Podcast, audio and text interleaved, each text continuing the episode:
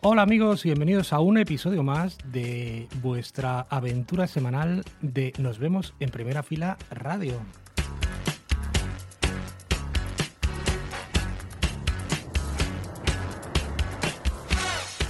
Después del especial de Noche de Difuntos de la semana pasada, volvemos al formato habitual de Magazine, pero en esta ocasión vamos a tener alguna que otra novedad, como alguna entrevista con, con alguna de esas bandas que más nos ha llamado la atención últimamente.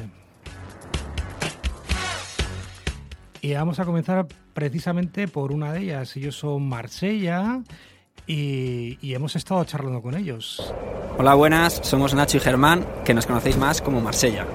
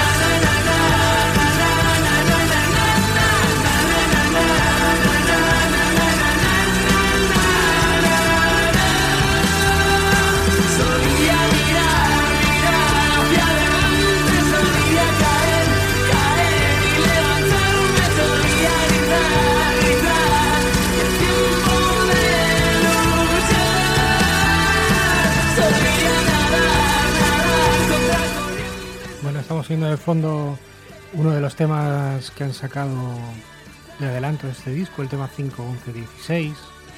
Y, y, me gustaría preguntaros una serie de cosas, empezando por cómo os conocisteis, teniendo en cuenta vuestros perfiles profesionales tan dispares.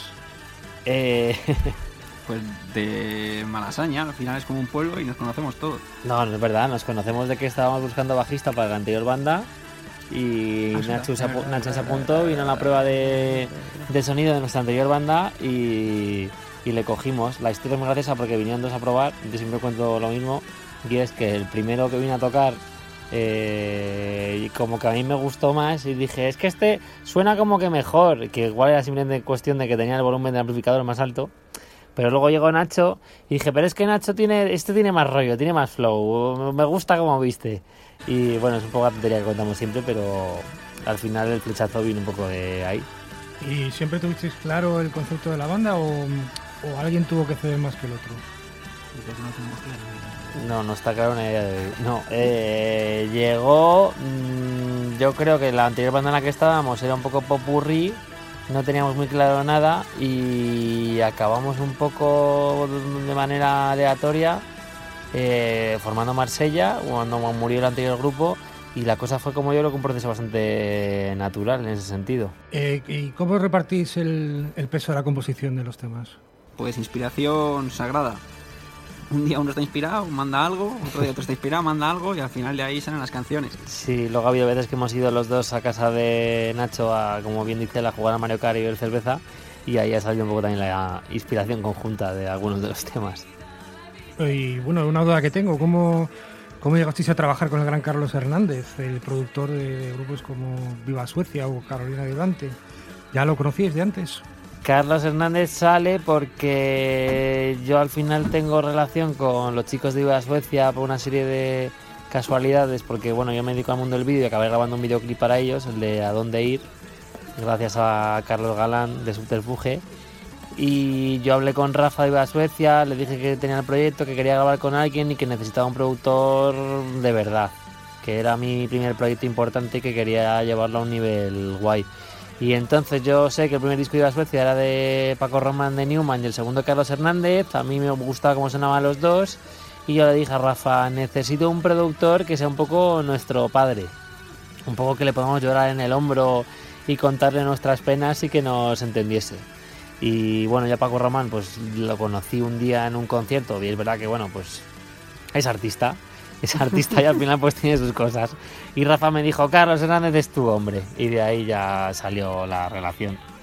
Bueno, seguimos charlando con los chicos de Marsella. Y primero anunciasteis que voy a sacar un EP, luego que, que es un álbum. A ver, aclararos un poco. ¿cómo, qué, qué, cuál es el próximo lanzamiento que tenéis? Bueno, hay previsto un LP y luego yo creo que sacaremos más cosas. Pero... ¿Te está gustando este episodio?